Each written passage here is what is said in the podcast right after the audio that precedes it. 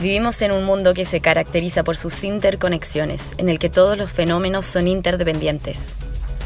Para analizar una realidad compleja es necesario un paradigma que integre todas las dimensiones, un paradigma sistémico.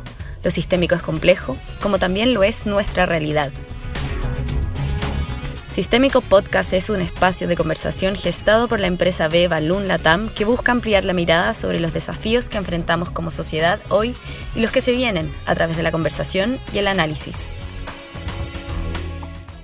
Bienvenidos todas y todas a Sistémico Podcast. En la diversidad está la riqueza. Mi nombre es Seba Salinas y seré quien los estará acompañando en un viaje por varios capítulos, donde esperamos conversar con distintas personas en un espacio de análisis, conversación y encuentro para los tiempos de hoy en día.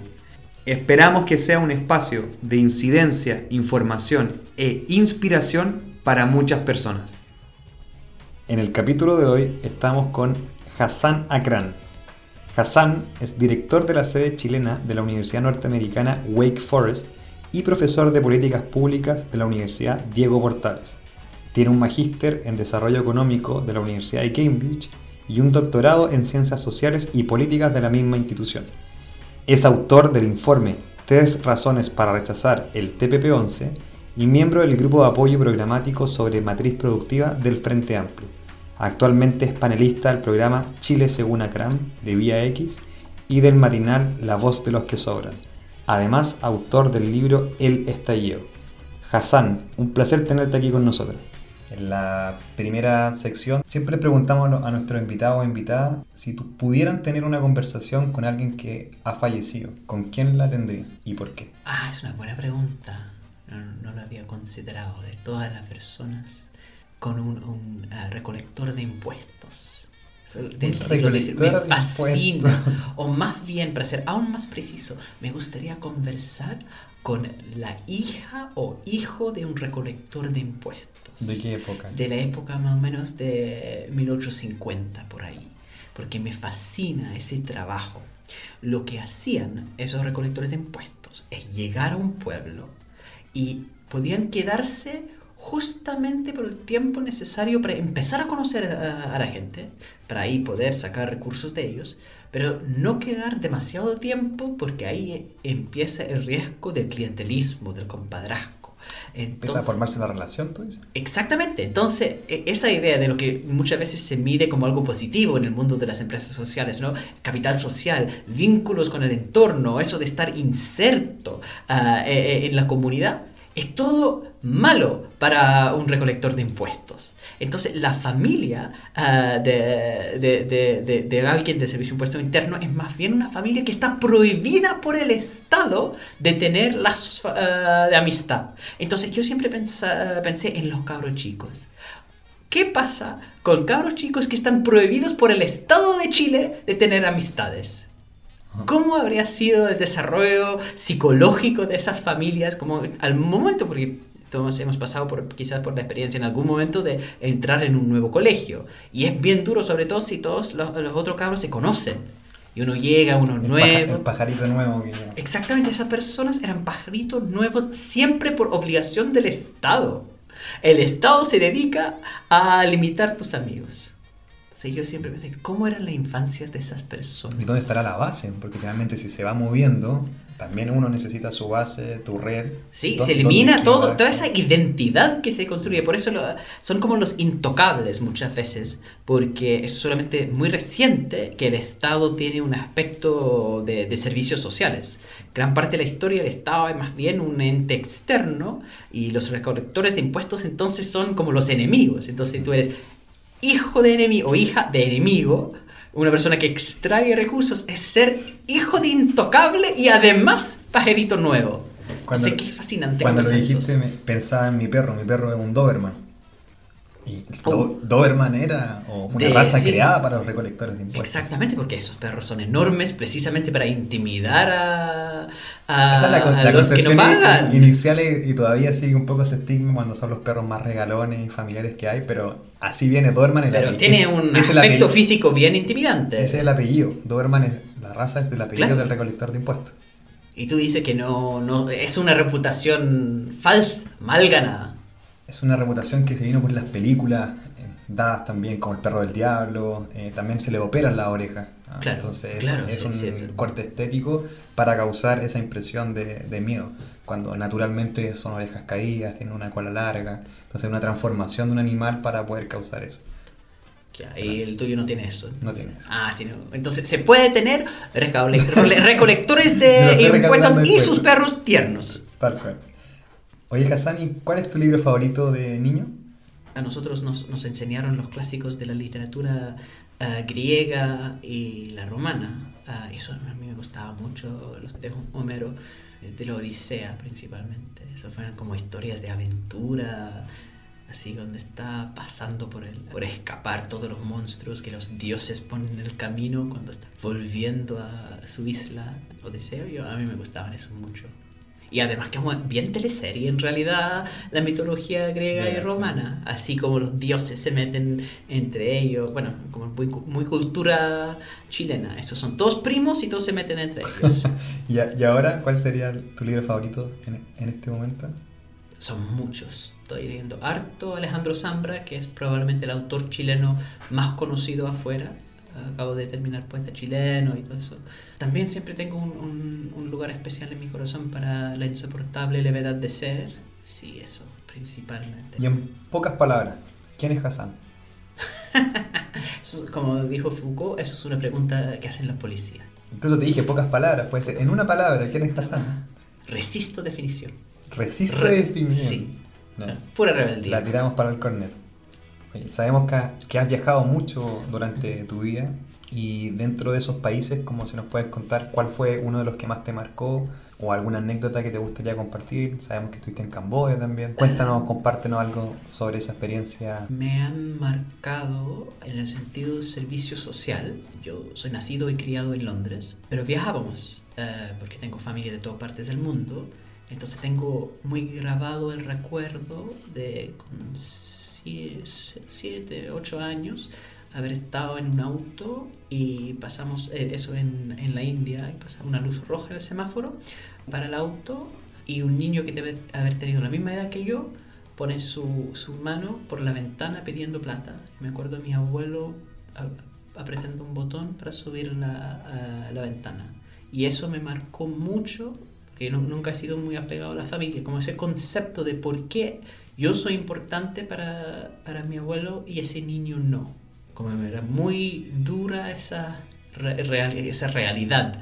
Después estuve en países igual de o más pobres que la India, como es Camboya, por los ríos del Mekong, que es, un lugar realmente precioso, lleno de turistas australianos enormes, todos gordos, todos, que, y la contextura física mía, como la del- de los cambodianos, es como muy dimun- eh, Chiquitito. diminutivo, chiquitito, y, y como ver a niños evidentemente hambrientos vendiendo, bueno, artículos como peines, como juguetes, estupideces, pero siempre en eso hay una- un contexto de comercio sexual. Niños ahí al lado de- del río vendiendo eso. Era otro momento como muy fuerte en eso de cuando uno trabaja en temas sociales, temas de superación de pobreza, esa diferencia que existe entre seres humanos resiste explicación. Uno puede tener una formación económica que, pu- que puede científicamente, científicamente entre comillas, eh, definir por qué persona A gana salario X y persona B gana eh, salario Y, por la famosa productividad marginal y todos esos conceptos rebuscados que al final hablan de un accidente de nacimiento, cuestión de suerte, y después ver que esas cuestiones tan arbitrarias determinan la vida entera de una persona hasta su integridad física y ver eso en espacios, verlo con niños mendigando pata, pata pelada en la calle, ver eso con comercio sexual eh, eh, en espacios de extrema pobreza, es realmente una cuestión que queda cuando uno ah, tiene experiencia de, mucho viaje, queda yo creo que cuando uno tiene un mínimo de empatía como algo fundamental en cómo uno orienta la vida. Pero eso era algo, por ejemplo, esta avalancha de turistas que tú mencionabas, era algo que para ellos, por ejemplo, la parte del paisaje, quizás como que ni siquiera lo podían ver, no eran conscientes de lo que estaba pasando a su alrededor, sino que prácticamente seguían. Y tú, dado la- tu formación o tu sensibilidad o tu vinculación con el mundo social, ¿hacías consciente ese proceso? No, yo diría, en el caso de, de, la India, por ejemplo, donde yo visitaba más bien como por familia extendida, lo que me di cuenta era de la clase media alta, clase media incluso, de esos países, los que son autóctonos, uh, para ellos son invisibles esa gente pobre porque es parte de su experiencia cotidiana. Mi experiencia de espanto frente a esa desigualdad es un espanto de extranjero. Este, yo, por, más allá de tener vínculos personales, yo creo que todos los turistas tenían ese, ese, ese como esa reacción. Y que tiene que ver en parte, que se nota también muchas veces cuando dicen que los pobres son pobres porque son flojos, son producto de una lucha de supervivencia de esas personas. Es el lujo de turista decir, bueno, yo veo a esas personas externas, yo no estoy en competencia con ellos. Pero ocurre que muchas veces, sobre todo la clase media, clase media alta, ven a esas personas como una amenaza por lo que ellos tienen. Por eso es, es, es, uno necesita un poco más de distancia para ver eso. Y Hassan, ¿por qué Chile? Sabemos que te has dedicado mucho tiempo a estudiar, harto. ¿Por qué Chile? Sabemos de David Lehman, de tu nexo ah. también con Violeta Parra. ¿Por qué llegar acá? Eso fue realmente con coincidencias de la vida, porque yo primero no fui formado originalmente en temas vinculados con América Latina. Yo sí hice estudios de economía de desarrollo, economía para ponerlo en términos brutales, economías de países pobres, porque yo estaba siempre muy afectado como persona por experiencias tempranas de, de ver pobreza y ver sufrimiento y querer mejorar de algo o contribuir a mejorar en alguna forma a esa grotesca desigualdad e injusticia que es la raíz de, de la existencia humana. O yo estuve en Venezuela 2005, 2006, así el auge de la revolución. Y entonces eso fue mi, mi primera vez en América Latina. Esa fue una cuestión. Primero porque me invitaron para trabajar en el gobierno de Chávez. Entonces por eso conocí América Latina, por eso aprendí español. Fue un uh, primer cosa como que completamente como a coincidencia, digamos. Terminé trabajando para el Ministerio de Planificación y Desarrollo, sí, en, lo que es docencia, como él tenía en su propio instituto. Pero sí, es un, vínculo como académico y de los, los movimientos sociales. Pero mi primera vez en América Latina al final fue como esa cuestión, como yo les había dicho, yo no hablo castellano. y no habían leído el resumen curricular. Entonces yo llegué, hola, y como tiene que empezar a trabajar mañana con, con los funcionarios y todos hablan inglés, nadie habla inglés. Entonces eso fue, yo, yo de hecho, eso fue una de las locuras de la falta de planificación del Caribe en general, como me, querían obligar a dar clases como sin hablar el idioma. Entonces, en aquella época no existía el traductor de, de Google. Pero fue como coincidencia por eso que, que, yo terminé como viendo cosas de América Latina, después volví a, Inglaterra tan espantado del Caribe, pero yo había dedicado tanto tiempo a, a, tratar de entender el continente y leí harto y pensé, ya, voy a hacer cosas de estudios latinoamericanos. Entonces terminé en Chile porque era lo más lejos posible del Caribe en el contexto latinoamericano. Sabemos también de tu gusto, al igual que el presidente electo, por la poesía. ¿Qué valoras de ella y cuál es tu poetisa o poeta favorito? si vamos a dividir por, por, una cuestión paritaria, diría que el poeta favorito, masculino, Philip Larkin, que es un poeta británico asociado curiosamente con la derecha política, pero una persona es que es el poeta del, del nihilismo, de cierta forma, el poeta de la duda, el poeta de, de escribir todos los lazos entre seres humanos de la, de la forma más aguda posible con una acidez muy particular, donde todo el romanticismo falso de las descripciones más etéreas se baja. ¿no? Es muy, muy práctico, una persona que escribía en contra de, de todo el trabajo como obligaciones, una persona que escribe... Sí, el poeta de la una melancolía británica muy particular, muy fuerte, y también de mujeres probablemente diría un, par de mejores amigas, Sylvia Plath y Anne Sexton, que son poetas estadounidenses. Bueno, son, dos que se suicidaron muy jóvenes, que heredaron de contexto familiar eh, problemas de salud mental muy fuerte. Pero hay uno, uno ve eh, la importancia de la familia. Hay una parte de la Biblia, del Deuterónimo, que dice ¿no? que los pecados se traspasan hasta la tercera generación. Que es un concepto teológico, así como por qué los hijos y los nietos tienen culpa por lo que hicieron sus antepasados. Pero hay como la, la manera en que la socialización temprana, las, las cosas de la familia van afectando a los hijos y van dejando huellas emocionales tan profundas y ellos describen eso. Entonces, esas tres. No pude dar uno, pero... Y Hassan, cuando te pregunto, ¿qué entiendes por diversidad? ¿Qué es lo primero que se te viene a la cabeza? ya, dos cosas. Una cuestión profesional y una cuestión más social. En lo profesional, como economista, diversidad es muy importante porque yo lo asocio con la diversificación de las actividades económicas.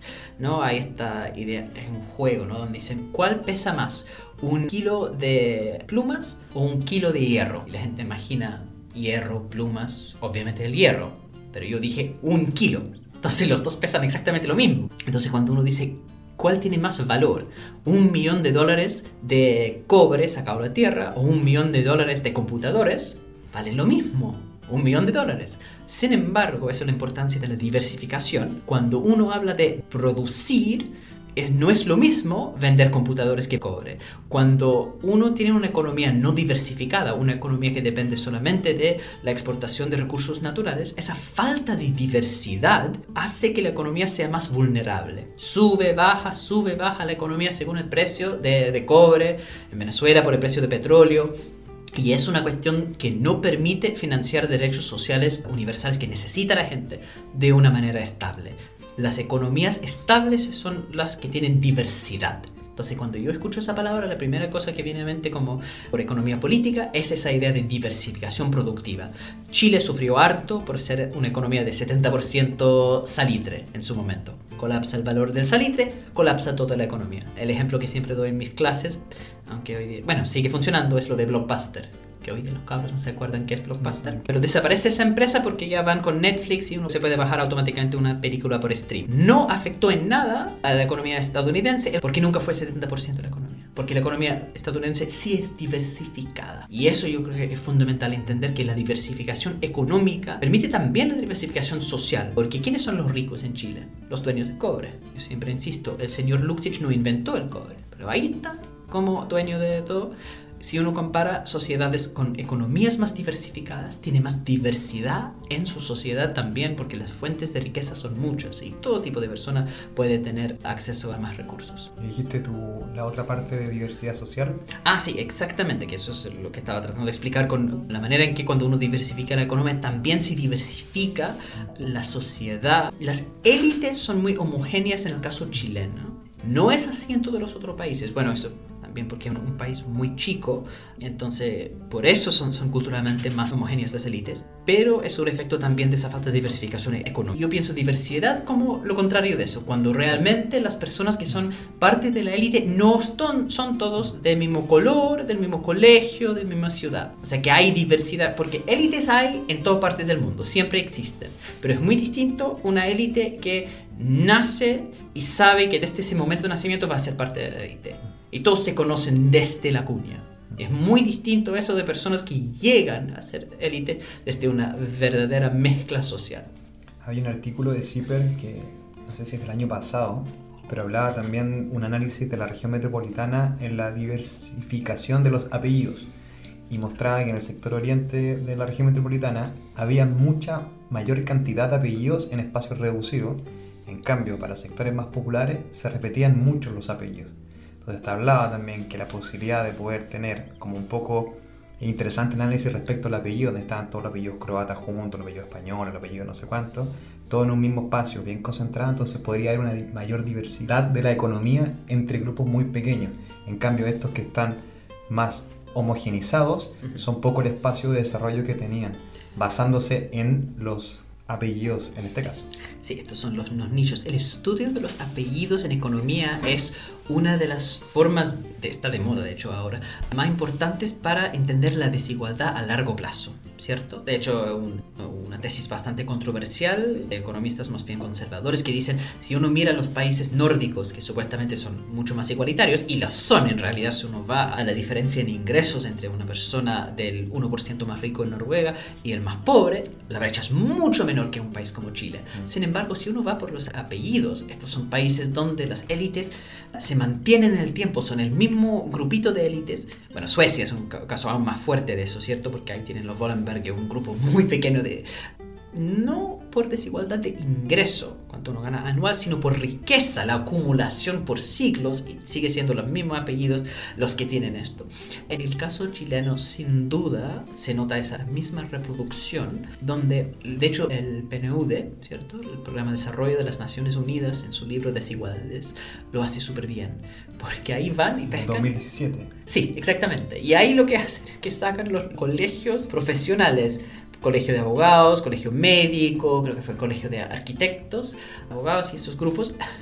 Y lo que nota que es muy interesante, que hay ciertos apellidos que están muy presentes, que son precisamente apellidos castellanos vascos, ¿no? esos apellidos que además en Europa son altamente sospechosos los apellidos, eso sea con terrorismo y violencia. Pero en América Latina están transformados en élite, como también hay esos apellidos bien del pueblo, así como Edwards, es un apellido así muy del dueño de tienda, que hoy día está transformado en aristocracia en el contexto chileno, son esas inmigraciones del siglo XIX. También hay apellidos que no aparecen en ninguna parte, que son comunes en la, o más comunes en la sociedad, pero no están en los colegios profesionales y son los apellidos indígenas. Ahí están todos los, los, apellidos típicos mapuches, que no están ni una sola referencia, es impresionante. Y entonces uno piensa, pero son solamente de élite los que están en esos colegios profesionales porque no están los apellidos así como eh, indígenas o los más marginados. No, porque la otra parte son esos apellidos comunes, los Soto. ¿ya? Entonces el apellido español tradicional son los que, que llenan el espacio. Y es ahí donde no está la diversidad. Hay mucha diversidad muy arriba, muy abajo. Pero en el medio son así como la Herrera, los Sotos y eso. Michael Sandel, autor de La tiranía del mérito, fue invitado al Congreso Futuro y habló también y fue, yo sé, una relación con la filosofía conductual, por ejemplo, de Skinner, donde el ambiente te condiciona. Entonces él hablaba sobre lo que tú decías, como la gente cree o mucha gente cree que los pobres son pobres porque ellos deciden serlo y no hay un esfuerzo para poder hacerlo porque, mira, yo lo conseguí porque me esforcé. Y esa creencia también tiene mucho que ver con las élites. Y tú también mencionaste el tema de la meritocracia. ¿Cómo es el tema de la meritocracia en Chile? ¿Cuál es la concepción y cómo tú también lo relacionas con la élite? La etimología de la palabra meritocracia es muy interesante. Meritocracia llega al vocabulario común como una crítica. Fue una burla. De hecho, el argumento original fue, es terrible tener aristocracia porque esa gente se siente superior a uno por su nacimiento. Pero peor aún, sería personas que se sienten superior a uno por sus logros propios. Porque por lo menos los que son herederos de una tradición familiar son capaces de ver más allá de sí mismos. Dicen, ya, yo al final heredo una tradición, algo social, algo es más allá de mí mismo y por ende debo a la sociedad, a la comunidad, algo. La nobleza obliga. En comparación, la meritocracia, los que dicen, no, yo estoy acá solamente porque yo personalmente soy la persona que saca mejores notas. Esas personas no deben nada a nadie en su visión. Entonces la meritocracia llega como lo peor de lo peor. Llegan como peor de la aristocracia de los herederos, digamos. Y curiosamente después se transformó en algo positivo. Porque dicen, por lo menos esas personas se han esforzado en vez de simplemente han heredado sus títulos. El problema es que, claro, en, todo este debate acerca de, las élites, la idea de que hay mérito propio en eso, la falta de una vergüenza, de una preocupación más allá. Yo tengo suerte, tengo privilegios y tengo una suerte de una, una parte de vergüenza por esos privilegios y voy a, tratar de, de, dar de vuelta a la sociedad que me ha dado tanto, no existe. Entonces la meritocracia como concepto se ha tergiversado tanto, es el efecto neoliberalismo, entonces, claro, hablar en contra de meritocracia hoy día parece tan extraño, es decir, como, pero ojalá que tuviéramos algo más meritocrático, pero la realidad es que no. Las meritocracias muchas veces son una simple reproducción de privilegios de otro tipo.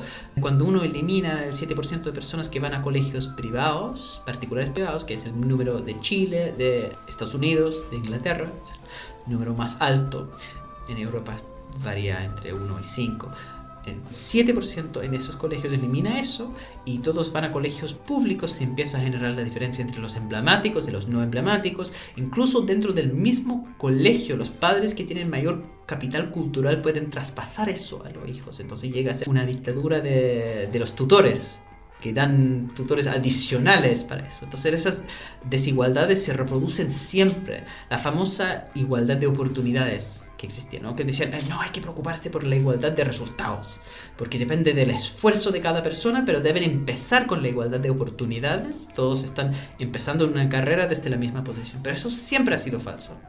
Nunca existe ese tipo de igualdad porque los niños nunca están en la misma posición. Bueno, de hecho se sabe que la desigualdad heredada se empieza a notar desde el vientre. ¿Cierto? Que uno puede medir el desarrollo del feto y notar que el feto de una persona de clase alta, por la nutrición, por la reducción en el estrés, por no tener que salir a trabajar a las 6 de la mañana, Todas esas cosas van generando fetos cuyo tamaño promedio de desarrollo cerebral se mide como distinto. Entonces, ¿de qué tipo de igualdad de oportunidades se está hablando? Nunca ha existido. Y esa meritocracia, entonces, y por eso Michael Sandler es tan bueno, en, al final esa idea de, meritocracia no, no se cumple, es bien utópico. Realmente debemos preocuparnos de simplemente como reducir. La justificación también para las personas, por ejemplo, que están en la élite, para seguir manteniendo también su posición y que otros pueden ingresar, pero esa responsabilidad no tiene ninguna parte en ellos, sino que también está en el otro. Exactamente. Es muy esa ideología de, logro individual, es mérito mío. Y por supuesto que tenemos que aumentar la competencia, pero ojo, que sigue siendo mérito mío, y vamos a, seguir en esa competencia que en realidad es más desigual. Las condiciones estructurales que permiten también que esos espacios estén no las tomamos en consideración. Exactamente, aunque igual es una cuestión muy protestante en eso, porque la, visión católica al final los que salen favorecidos es obra de Dios, no es por el bien o el actuar del individuo. Y cuando uno entiende que estas cuestiones son más como productos de la suerte, productos de una estructura social, entonces ese deber, esa obligación social que va más allá del individuo, se fortalece. Oxfam mostraba la semana pasada un estudio de cómo habían crecido la fortuna durante la pandemia de las personas más ricas. Sin irnos a niveles internacionales, si nos vamos a la CACEN, que midió pobreza por ingreso, el 10% más rico de Chile, antes de impuestos y de las transferencias condicionadas, tuvo una diferencia casi 416 veces mayor que el 10% de menor ingreso. Entonces, la desigualdad no solamente se manifiesta del ámbito económico, porque puede ser una simpleza también de la profundidad de acceso a educación y otras cosas, pero también tú tienes un tema ya hablado también de una élite bananera que existe en este país. Te quería preguntar si nos puedes explicar un poco a qué te refieres con eso y cómo ves este fenómeno mundial, donde acá está bastante acrecentado, pero vimos, como por eso te ponía el caso de Oxfam, que es algo que también se repitió a lo largo del mundo. Bueno, para empezar con el tema de, la pobreza, ¿cierto? Que se ha jactado mucho en América Latina del logro de Chile de ir bajando de forma sustentable la pobreza, o sea que hay ciclos macroeconómicos, hay crisis y a pesar de eso sigue bajando la pobreza en Chile, cosa que no ocurre en otros países de la región y entonces esto es como el logro de los 30 años, dicen. Ahora, la respuesta siempre fue, ojo, que esta salida de la pobreza igual es frágil. Hasta ahora, que primera vez que subió. Sí, es, sí, ojo. Es cierto que es la primera vez que ha subido el, porcentaje que va bajando. Sin embargo, si uno va a los que están un poco arriba de la línea de pobreza y los que están un poco abajo, hay mucha transferencia de población entre personas que mm. salen de pobreza, vuelven a la pobreza. Mm. Hay una fragilidad en general. Y personas dentro de la famosa clase media, un concepto bien líquido, si uno va a las clases profesionales, su posibilidad de bajar, hay un libro estadounidense, Fear of Falling, miedo de caer, que las clases medias precarias tienen mucho miedo de caer en la pobreza otra vez, que puede ser que no caigan en la pobreza tipo bajo la línea de pobreza, pero igual hay un retroceso importante en sus ingresos. Hay mucho, si uno va a la parte baja de la línea de ingresos, muchos que salen de pobreza y bajan y entran, es un ciclo ahí en, esa línea, más allá del número absoluto, ¿me entienden? Y eso cuando se muere, por ejemplo, un proveedor de la familia, son muchos más de jefe de hogar, pero se pierde el trabajo principal, la muerte de un pariente, todos vuelven a la pobreza. Entonces siempre fue una cuestión frágil eso. Pero en el caso de la pandemia se agudizó mucho esa realidad. porque fue terrible eso de tener que hacer cuarentenas, de congelar completamente el mercado laboral.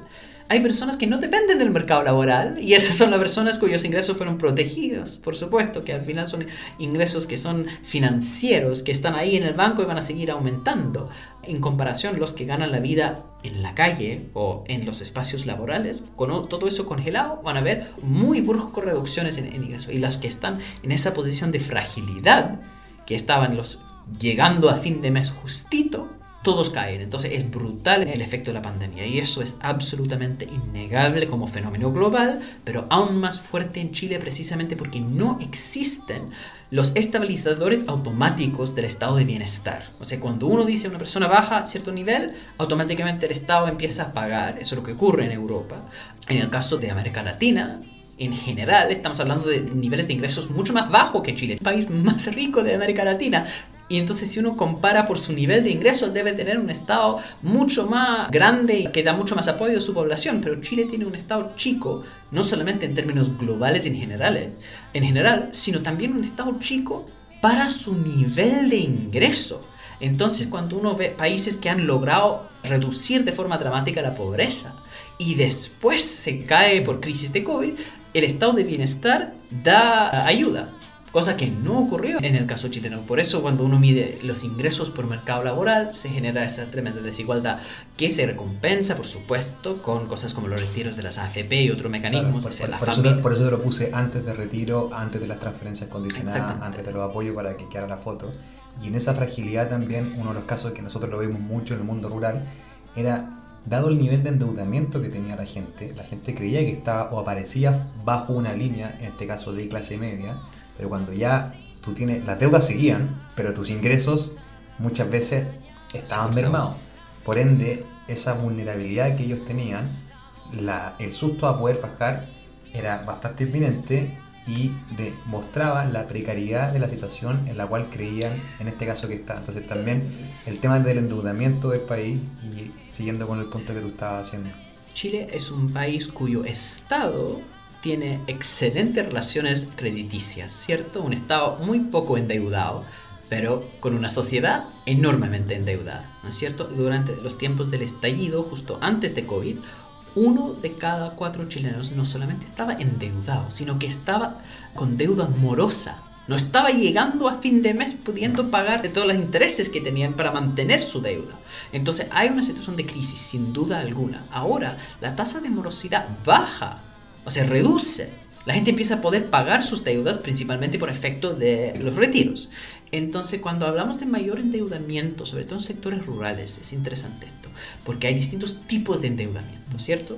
Es mucho endeudamiento informal, que es lo que se congelan los ingresos pero mantienen las deudas. Igual hubo proyectos de ley, ¿no es cierto?, para el tema de agua, gas, y también para, para, también para algunas deudas, en este caso de los, de los, de los bancos establecidos. De bancos sí. estaban haciendo, haciendo esos como frenos precisamente para que no tuvieran que pagar en esos momentos. Entonces, gran parte de la deuda formal se congeló, mm. pero no la deuda informal. Entonces, mucho de lo que estás describiendo el fenómeno rural es eso, ¿cierto? Mm. Nosotros vemos que las líneas bases de Balún sobre un 60% de la gente vive en informalidad pero no por una decisión propia que muchas veces se cree que la gente no se quiere formalizar para perder un beneficio social, sino porque la condición estructural por la cual viven las personas no permite ese proceso de formalización. Por ejemplo, no tengo alcantarillado, si no tengo alcantarillado no puedo sacar resolución sanitaria, si no tengo resolución sanitaria no puedo formalizar mi empresa, si no puedo formalizar mi empresa no puedo sacar una cuenta corriente, si no tengo cuenta corriente no puedo postular un fondo. Y es lo que se llaman las trampas de pobreza que aquejan también en la, en la ruralidad. Y por eso, si la misma condición se le pide a una persona que está, no sé, en Providencia para poder emprender, a alguien que está en Porvenir, en Tierra del Fuego, hay que hacer también la distinción, porque acá también está todo mucho más hay una, igual. Hay una desigualdad territorial muy fuerte que mapea directamente con la desigualdad económica de ingresos. Es interesante lo que mencionas de esa idea que hay gente que no quiere formalizarse, producto de los costos, pierden beneficios sociales, que Oye, pero en Europa es un argumento ridículo que lo ocupan con situación de estado de bienestar bastante más generosos. Mm. En caso chileno, ¿en qué momento se genera la generosidad suficiente para justificar eso? Lo que sí es cierto es que muchas personas que sí están en trabajos formales piden otro tipo de trabajo en negro boletean y boletear implicaba evitar el tema de las AFP y por la falta de legitimidad de las AFP la gente quería evitar eso.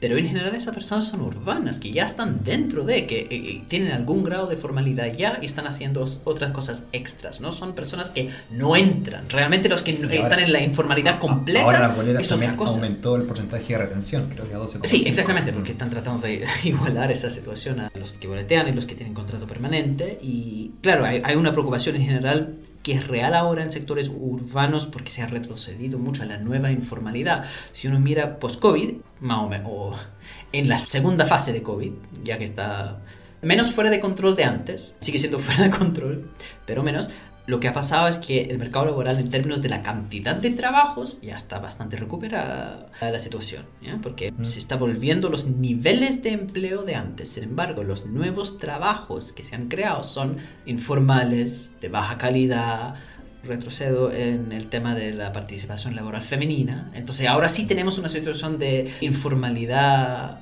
de personas que antes estaban adentro de eso. Pero mucho de eso también tiene que ver con precisamente personas que estructuralmente no podían entrar, donde nada que ver con el Estado. El, Estado no toca a esa gente. En tu libro El estallido, tú destacas el error de la derecha de pensar que el pueblo estaba conforme con el neoliberalismo de los 80. Si nos pudieras profundizar cuáles son esos errores desde tu perspectiva eh, y, que desencadenaron también parte de este estallido. Se refiere a una cosa muy concreta en eso, que fue una lectura de Christian Laroulette, digo con nombre y apellido, y un grupo de personas que estaban desde los tiempos de la nueva mayoría criticando la necesidad de hacer reformas al modelo neoliberal, ese modelo de privatización y liberalización. Y el argumento fue que no hay malestar en Chile cientos de artículos académicos y personas investigando desde las ciencias sociales, economistas, sociólogos, antropólogos, hablando del malestar. Y llega al Centro de Estudios Públicos. El oasis que decían. Sí, el oasis es, lo que niegan el malestar. Entonces, ¿cuál es la tesis del Centro de Estudios Públicos? Si uno mira las cifras de felicidad personal, aumentan. Entonces la gente en realidad está feliz. ¿Dónde llega esa idea de malestar? Es algo que insertan los medios de izquierda, es muy gramsciana la tesis, así como de la conciencia falsa implantada por medios que construyen una hegemonía que no es lo que realmente piensa la persona. No sé dónde están esos medios de izquierda, es bien curiosa la cuestión, pero así lo dice, eso es la posición del Centro de Estudio Público, y la posición de la roulette es la posición en que estaban trabajando desde los tiempos cuando empieza a caer en las encuestas todo el grupo de la nueva mayoría, caso cabal, la corrupción, etcétera, etcétera. Y decían, ¿eso es porque tenían una mala lectura, ese malestar no es real insistieron en eso y usaron la victoria de Bachelet, perdón, la victoria de Sebastián Piñera en la elección de 2017 como evidencia que no hay malestar. Pero si uno vuelve a los datos, decir que la gente está feliz y por ende, ¿estás feliz en tu vida personal? Sí. Por ende, dice, esa persona es una persona a quien le gusta tener que pagar para la educación o tener que pagar para la salud. Le gusta el modelo neoliberal, le gusta la privatización de los derechos sociales porque va a costener el centro los fines de semana. Al final es la realidad del argumento de Larraín, Libertad y Desarrollo, Luis Larraín, Carlos Peña también. La gente va al mall. Sí, la gente va al mall, pero eso no implica que están de acuerdo con la privatización de los derechos sociales. Una cosa es decir que la gente es consumista. Yo creo que la gente quiere consumir. ¿ya? No creo que el estallido fuera una cuestión anticonsumo. Fue una cuestión en contra del modelo porque el modelo les entrega insuficientes recursos, insuficientes salarios para poder consumir. El neoliberalismo no es un modelo de consumo, es un modelo de consumo para algunos. Entonces, en ese sentido, decir que el malestar era un invento de la izquierda, que era la posición con que llegaron a gobernar en 2017 Sebastián Piñera con un porcentaje de la población en edad de votar menor que todos los presidentes anteriores. Entonces tenían esa idea falsa que el malestar era un invento, que había que bloquear las reformas y, para citar una vez más a Kennedy, que dice, las personas que hacen imposible las reformas pacíficas hacen inevitables las revoluciones violentas. Decir no, no, no a todos los cambios genera una situación donde se estalla el país. Mm. Y eso es una línea de tiempo que uno puede describir muy fácilmente con lo que ocurrió entre finales de la nueva mayoría y comienzos del segundo gobierno de Piñera. Y esa disociación con la realidad ya sea la raíz, la roulette, de lo que creían que hoy día queda manifiesto que no era real, ¿de dónde viene? Viene también por parte de la cuna, viene por parte de la formación, de, tal vez por la falta de diversidad en sus relaciones, por ejemplo. ¿Dónde, lo ves tú? Yo diría un, un, poco de las dos cosas. Hay un elemento ideológico muy importante en Chile que es inusual. Si uno compara, no sé, los empresarios en Estados Unidos, es mucho más grande. Entonces el número absoluto de empresarios enormemente más grande, por ende hay diversidad. Cuando, uno tiene una economía distinta en términos rural, eh, también, perdón, eh, regionales, entonces la élite de Los Ángeles, así, del sector de Hollywood, es muy distinta que la élite de Texas con distintos niveles de clúster de la economía, distintas regiones, distintas actividades, toda esa diversidad, uno tiene empresarios con diferentes ideologías. Que hay un, un sesgo hacia la derecha entre los empresarios, obvio pero no es algo exclusivo. En el caso chileno es un grupo muy reducido de personas que tienen una formación fuertemente vinculada con esa visión Chicago Boy. Y quiero enfatizar algo, que los Chicago Boys son un invento chileno. Si uno va hoy día a la Universidad de Chicago, no tiene ese pensamiento ortodoxo, doctrinario, súper angosto. Son, tienen otras ideas, pero el Chicago Boy chileno, que es la roulette, toda la gente que él manda efectivamente, tiene una visión añeja, ochentera, limitada por su formación académica pobre, intelectualmente hablando. ¿no? Como si uno va a los grandes, grandes avances en investigación económica, Joe Stiglitz, Thomas Piketty, Paul Krugman. No, nada de eso existe. Están en lo más limitado, una versión bastante, incluso más vulgarizada del mismo Milton Friedman. Entonces hay un problema intelectual de raíz de ese grupo porque es tan chico y tan limitado intelectualmente, vinculado por supuesto con que sus lazos sociales son parte de esa misma homogeneidad de ideas. ¿Qué consejo le darías a ellos? Que tomen un paso al costado. Yo creo que para el bien de Chile se necesita alternancia en el poder. La izquierda no puede dominar. Tiene que tener una derecha responsable que también tiene sentido país, que busca entonces cambiar la administración del nuevo modelo, pero usando las mismas herramientas. El estado de bienestar, ¿por qué se consolida en Europa? ¿Por qué se consolida en Estados Unidos? No por la izquierda, ni por la derecha, sino porque, en el caso británico, por ejemplo, el Servicio Nacional de Salud se funda en 1945, en la posguerra, primer gobierno laborista que dura el mandato completo, estable y logra crear ese sistema donde la salud es un derecho social gratuito a punto de acceso. Pero ese sistema sobrevive porque después de ese gobierno laborista ganan los conservadores y ellos apoyan el mismo sistema.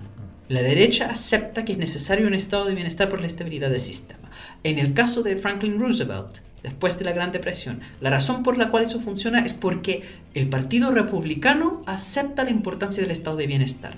En el caso de Europa continental, son los socialdemócratas de izquierda, en el caso de Alemania tienen tradiciones hasta marxistas en el origen del partido socialdemócrata, pero que logran consolidación del estado de bienestar por los demócratas cristianos. O sea, la derecha la izquierda pueden tener diferencias en cómo administran el estado de bienestar, pero los dos apoyan.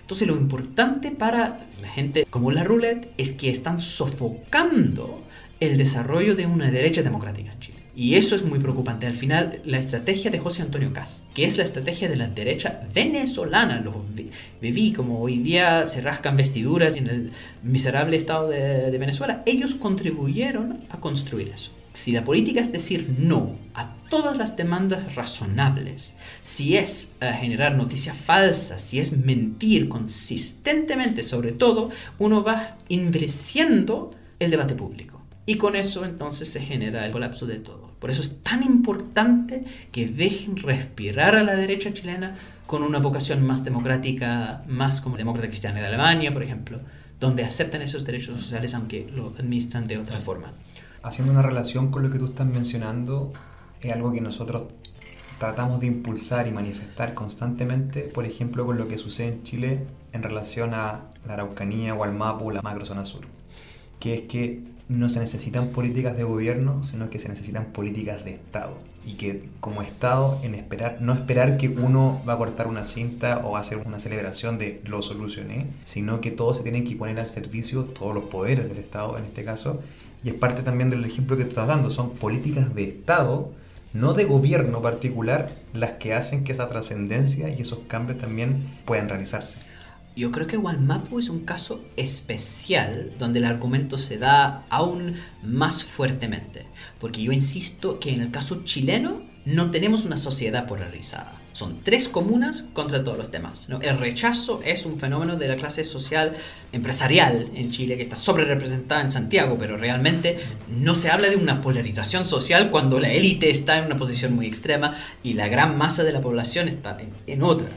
Eso no, es polarización, es simplemente una élite poco democrática. Ahora, en el caso de Walmapu no es así. Ahí sí hay una polarización, porque uno enfrenta un problema que va más allá del modelo neoliberal, un problema que es el despojo de tierras. Ah, y eso hasta lo reconoce, me acuerdo, personas como Alberto Espina, la derecha reconoce que el problema es que cuando el Estado le entrega a colonos títulos de propiedad y al mismo tiempo el mismo Estado había entregado títulos de propiedad a otras personas. Eso de vender dos veces la misma tierra a distintas personas es clásica estafa. me acuerdo cuando yo pasé el, un año nuevo en Italia y la compañía de ferrocarriles había vendido el mismo asiento a como tres distintas personas. obviamente se genera una tremenda pelea. Cuando uno compra un auto robado, ya, está bien que eso devuelve a la persona a quien fue robado, pero queda una persona que pagó para un auto y está sin el auto. Los sobrevuelos también, que se venden también en los... Exactamente, entonces, hay, y eso, como nadie idea de la esa cuestión cuando sacan el, médico vietnamita de un revuelo hacia el internacional, el conflicto cuando se vende, y, y son dos grupos realmente que tienen de cierta forma justificación, porque esas personas pagaron legítimamente para tierra, simplemente que tuvieron la mala suerte de haber pagado por algo robado por otros. Entonces hay un problema político profundo donde se tiene que conversar con comunidades enfrentadas para resolver un problema de raíz económico. Y ahí, por supuesto, que no puede ser una solución desde un lado, no puede ser, en eso se necesita realmente el diálogo social donde se, busca soluciones para dos y se negocia en serio. No solamente, y no quiero entrar porque nos podemos quedar otra hora hablando sobre el conflicto, la relación y los temas de donde nacen, pero no solamente también la compra de la tierra, sino los incentivos que se daban para hacer uso de ese espacio, donde frente tal vez le compraron o tenía títulos sobre un mismo espacio, ya sea alguien de alguien mapuche y algún colono, pero el incentivo o los beneficios que tenía el colono para hacer uso, ya sea en herramientas, espacios, la cantidad de tierra que se le daba por hijo, son también ah, temas que perpetuaban esa desigualdad que hablábamos anteriormente. Y aquí quería irme a lo que tú mencionaste, que tiene que ver con que no estamos polarizados, donde el apruebo fue un 78,27 que, que votó a favor de la nueva constitución. Gabriel Boric fue elegido con un 55,9% de los votos, pero también la derecha alcanzó la mayor representación en el Senado desde el regreso a la democracia.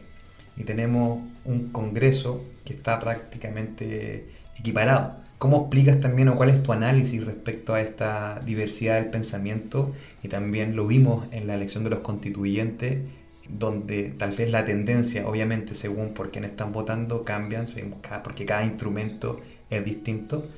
Pero tomando estos datos, ¿cómo lo ves tú como analista político? Son elecciones muy distintas, entonces nunca se debe comparar. Ahora, yo insistí en, mi diagnóstico del estallido. Como el estallido es algo que tiene un apoyo mucho más allá de la izquierda histórica, que en realidad las personas autoidentificadas como izquierda son una pequeña minoría, son 15% máximo. La mayoría de personas dicen que son apolíticos, no se reconocen dentro de esa escala izquierda-derecha. Entonces el estallido, que es malestar, frente al modelo actual, tiene muy diferentes interpretaciones. Tiene interpretaciones que pueden ser de la izquierda tradicional, sin duda ellos son parte de ese reclamo, pero también Franco Parisi, que tiene un discurso, nosotros no somos parte de los poderes fácticos, nosotros no somos parte de los ricos, nosotros somos los que incomodan a la élite, son todos dichos de él, ¿cierto? Una cuestión muy en contra de las AFP, la idea que al final es un grupo de amigos que se están aprovechando y ellos quieren ayudarte a ser parte de esos amigos. Bien pilla la cuestión, pero es igual un reclamo. Entonces, en esa diversidad ¿ya? El reclamo contra el modelo existe y es mayoritario. El momento en que un solo político trata de representar eso cambia la situación. Yo creo que por esa misma razón el pueblo mapuche tiene reclamos por despojo de tierras, pero no está claro cuánto de esa comunidad quiere volver a una cosmovisión mapuche y está en contra del desarrollo de los forestales, por ejemplo. ¿no? Los forestales en este momento son evidentemente un problema para una comunidad porque es un modelo extractivista que saca los recursos para otras partes, pero mapuches trabajan para forestales. Hay personas que van a legítimamente querer el desarrollo de su zona ancestral para generar recursos para ellos. Eso es un debate entre cosmovisiones que tienen que tener. Por eso también hay un debate acerca de las distintas cosmovisiones del estallido que también se tiene que tener. ¿Cierto? Y en ese sentido, 80-20 es de una diversidad dentro del 80. Y cuando uno tiene un sistema presidencialista, no, hay una sola interpretación. Y por eso se genera una diferencia. Yo soy muy crítico a los sistemas presidencialistas, no me gustan. En general lo que ocurrió en las Américas es que se separaron de Europa monárquico, de los sistemas monárquicos, y lo que quisieron hacer fue democratizar la figura del rey. Pero eso es lo que es, el presidente es el rey. Por eso todo el mundo quiere tocar la ropa, los niños van a dar regalos. Es una concentración de poder en una sola figura. Mientras que en las monarquías constitucionales europeas, la sueca, la noruega, lo que ocurre es que el rey o la reina queda como una figura vacía y el poder se toma el colectivo o la institucionalidad colectiva que es el parlamento. Y ahí en vez de reproducir la figura de rey democratizado, se genera nuevo tipo de política. Entonces yo no, me siento cómodo con este presidencialismo que busca dar soluciones personalistas a todo y ojalá con la nueva constitución lo que ocurre es que se cambia eso, si un sistema donde no se concentra tanto el poder y con la desconcentración lo que ojalá propongan para el país es un proyecto más, más amplio en ese sentido. Yo creo que las últimas elecciones fueron en un contexto de... son las últimas elecciones de un Congreso bajo las viejas reglas. Es curioso, la gente decía, pero mira la diferencia entre la convención y el Parlamento. Porque el Parlamento ahora, como dijiste, es como sin una mayoría de izquierda, empatado en el Senado, y en la convención lo ven como, ah, ahí está la otra izquierda en su mayoría. Yo creo que una muy mala lectura, no es así. La gran diferencia es que en la convención tienen independientes en su mayoría, personas que no están asociadas con los partidos políticos. Y eso no es el caso del Congreso, por la simple razón que lo hicieron con otras reglas. Las reglas de la elección parlamentaria esta vez era distinta. Y si uno sustituye lista de pueblo por partidos de la gente, los resultados son lo mismo. Entonces realmente no hay un cambio en ese sentido. El problema está en la calidad de la representación. Hay una heterogeneidad, una polivalencia dentro de esta idea que es apruebo y dentro de esta idea que es el reclamo contra el modelo. Y lo que necesitamos son instituciones, un nuevo Congreso unicameral, plurinacional, paritario, que es capaz de representar esa diversidad. Porque no es una sola voz. Bueno, gracias por sacar de las caricaturas que comúnmente se ponen y los análisis uno sobre otro porque son cosas completamente distintas. Hablamos de la diversificación y la importancia hablando que Chile destaca, por ejemplo, por el ámbito del Congreso Futuro, pero solamente se invierte el 0,36% del PIB en ciencia e investigación, y ese 0,36 es medio mentiroso porque solamente el 0,2 viene por parte del Estado y el otro 0,16 viene por parte del privado. Entonces, esta matriz, también estos cambios estructurales que se vienen, el presidente electo acaba de decir que va a aumentar, por ejemplo, lo que se invierte ahí. Y para poder terminar, te quería hacer la última pregunta respecto al tema de los impuestos. Chile tiene una carga impositiva donde gran parte de los impuestos recaudados vienen por el IVA, o sea, al consumo, solo el 40%. Entonces, ¿cuáles son esos cambios que se deberían hacer, al menos en la carga o en la matriz impositiva del país, para poder hacer un país también más igualitario, según tu visión? Ocurren dos cosas. Los impuestos en Chile son bajos. Más allá de quiénes sacan la plata, son impuestos bajos. Entonces uno termina con un Estado chico, un Estado subsidiario. No está en la Constitución de 80, pero está en el espíritu. Mm. Y al final lo que hace la Constitución de 80 es bloquea los cambios. Al final impusieron, crearon, en un contexto de sangre y fuego, un Estado chico subsidiario y después cerraron la puerta con la Constitución. Eso es lo que han logrado abrir, o lo que van a abrir. Porque un Estado tan chico, más allá de dónde se saca la plata, no puede entonces tener derechos sociales universales, no puede tener un sistema de salud de calidad, ni educación de calidad, un sistema de pensiones para los adultos mayores tampoco de calidad. Entonces, el primer problema es hay que subir los impuestos en general.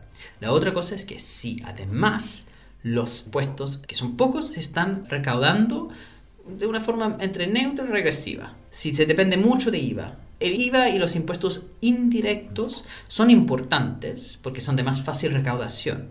Todos los países tienen una mezcla entre impuestos indirectos, impuestos a la venta, directos a los ingresos, pero la proporción en la OCDE es 1 a 2 y en Chile 2 a 1, o sea que hay un exceso de dependencia de los impuestos indirectos, que son los impuestos que pagan más los pobres. ¿no? Uno dice, pero el IVA, ¿cómo puede ser que los pobres pagan más si al final todo el mundo paga el mismo 19%, ¿cierto? Pero por supuesto la diferencia es que los ricos tienen ahorros y por ende... El porcentaje de la torta de sus ingresos es mayor y se va ahí. Exactamente. Entonces, sí, hay que generar impuestos donde los ricos pagan un porcentaje mayor, estos son impuestos los ingresos, por supuesto, esos ingresos personales, tenemos un sistema que graba muy poco a las personas y graba más a las empresas, pero incluso las empresas que son más rentables, como son los de recursos naturales, hay un problema royalty minero que también tiene que generar todo ese sistema para hacer impuestos más altos en general, porque incluso si uno sigue con un aumento en IVA,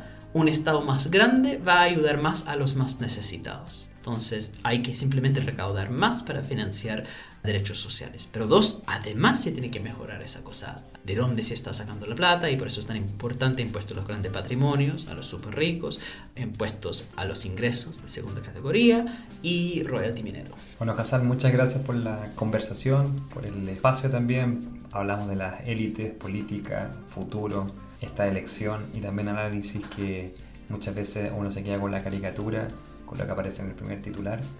Por eso damos por terminar esta primera temporada de Sistémico bajo el paraguas de la diversidad. Así que nos estaremos escuchando por Spotify y por distintas plataformas. Así que muchas gracias, Hassan. Gracias, Sebastián, por la invitación. Esto fue Sistémico Podcast. Semana a semana, junto a Sebastián Salinas, fundador de Balloon Latam, conversaremos con distintos invitados para profundizar en su historia, perspectivas y opiniones.